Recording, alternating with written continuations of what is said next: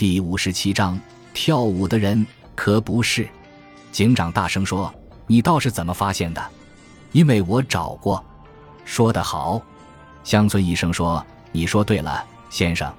那就是说，当时一共放了三枪，因此一定有第三者在场。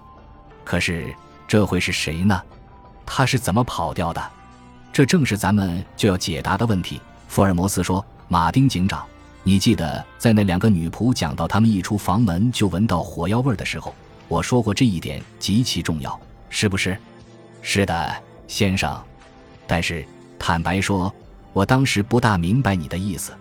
这就是说，在打枪的时候，门窗全都是开着的，否则火药的烟不会那么快吹到楼上去。这非得书房里有穿堂风不行。不过门窗开着的时间很短，何以见得？因为那只蜡烛并没淌下蜡油来，说的对，警长大声说：“说的对。”我既然肯定了这场悲剧发生的时候窗子是开着的，于是就设想到其中可能有一个第三者，他站在窗外朝屋里开了一枪。这时候如果从屋里对准窗外的人开枪，就可能打中窗子框。我一找，果然那儿有个弹孔。那么窗子是怎么关上、拴上的呢？女主人出于本能的第一个动作当然是关上窗子。啊，这是什么？那是个鳄鱼皮镶银边的女用手提包，小巧精致，就在桌上放着。福尔摩斯把它打开，将里面的东西倒了出来。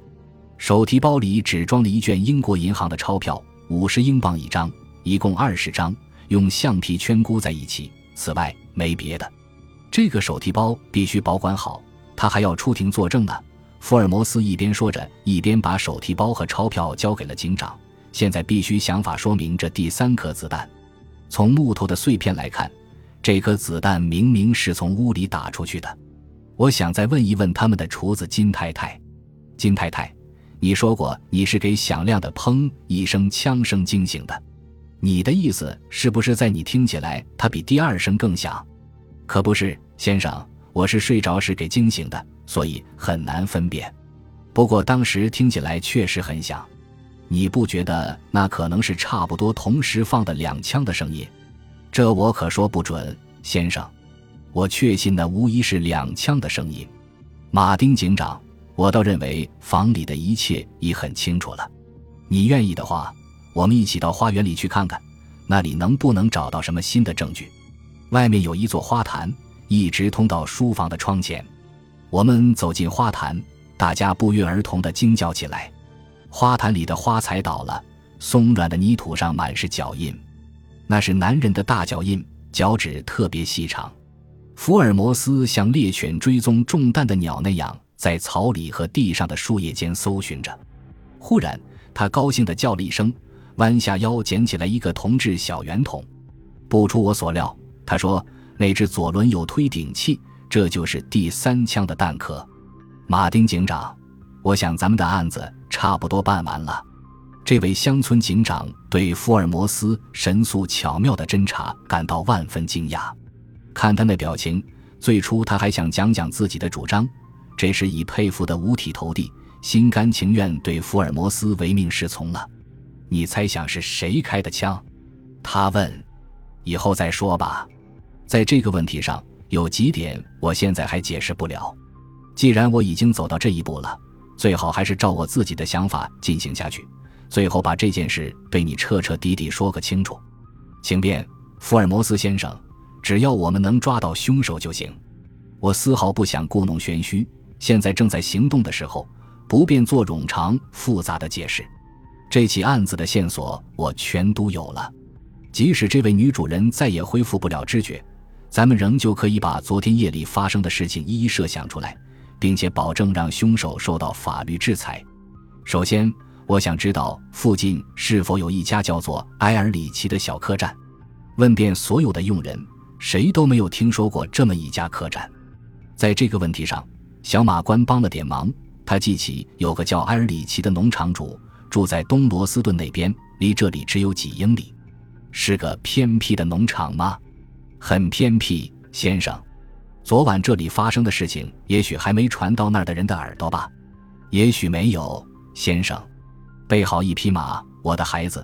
福尔摩斯说：“我要你送封信到埃尔里奇农场去。”他从口袋里取出许多张画着跳舞小人的纸条，摆在书桌上，坐下来忙了一阵子后，便交给小马官一封信，嘱咐他把信交到收信人手里，尤其要记住不要回答收信人可能提出的任何问题。我看见信外面的地址和收信人姓名写得很凌乱，跟福尔摩斯一向写的那种严谨的字体完全不一样。上面写的是诺福克东罗斯顿埃尔里奇农场阿贝斯兰尼先生，警长。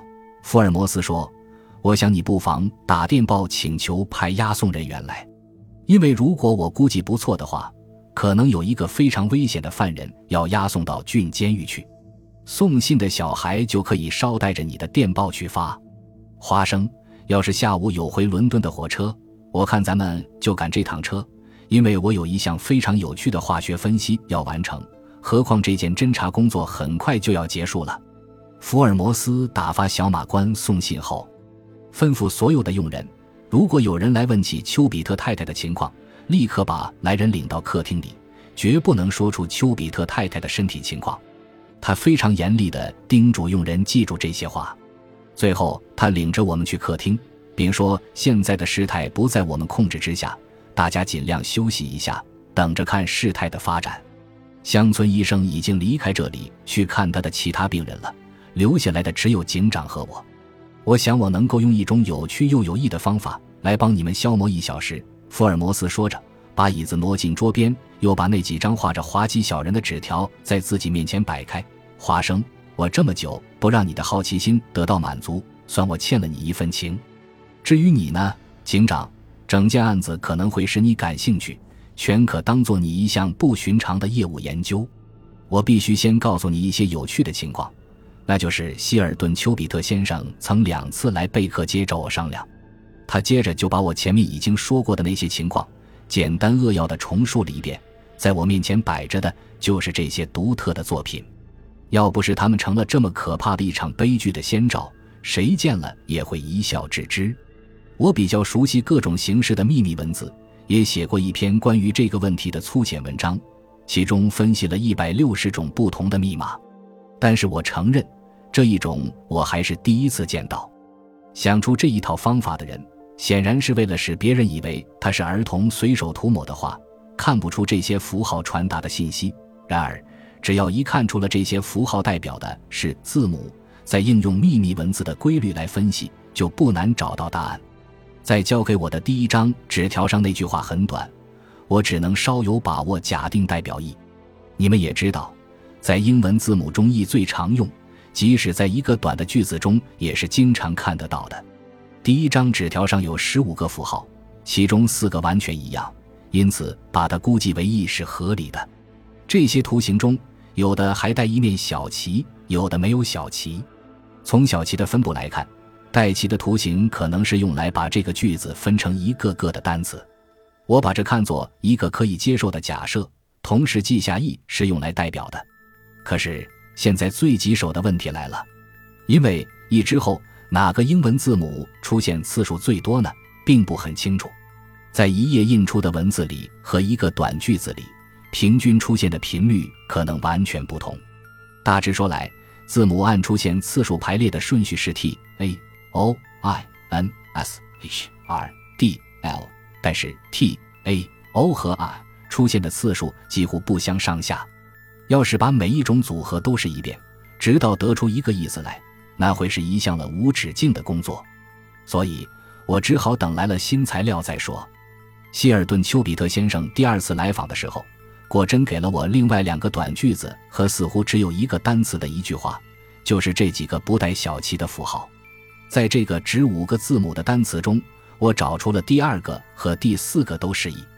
这个单词可能是 sever，也可能是 lever 或者 never。毫无疑问，使用末了这个词来回答一项请求的可能性极大，而且种种情况都表明这是丘比特太太写的。假如这个判断正确，我们现在就可以说三个符号分别代表 v、n 和 r。甚至在这个时候，我的困难仍然很大，但是。一个很妙的想法使我知道了另外几个字母。我想，假如这些恳求是来自一个在丘比特太太年轻时候就跟他亲近的人的话，那么一个两头失忆，当中有三个别的字母的组合，很可能就是 Lucy 这个名字。我一检查，发现这个组合曾经三次构成一句话的结尾。这样的一句话肯定是对埃尔茜提出的请求。这一来，我就找出了 L、S 和 I。可是，究竟请求什么呢？在埃尔茜前面的一个词只有四个字母，末了失意。这个词必定是抗无疑。我试过其他各种以 “e” 结尾的四个字母组成的词，都与案子无关。这样我就找出了 C、O 和 M。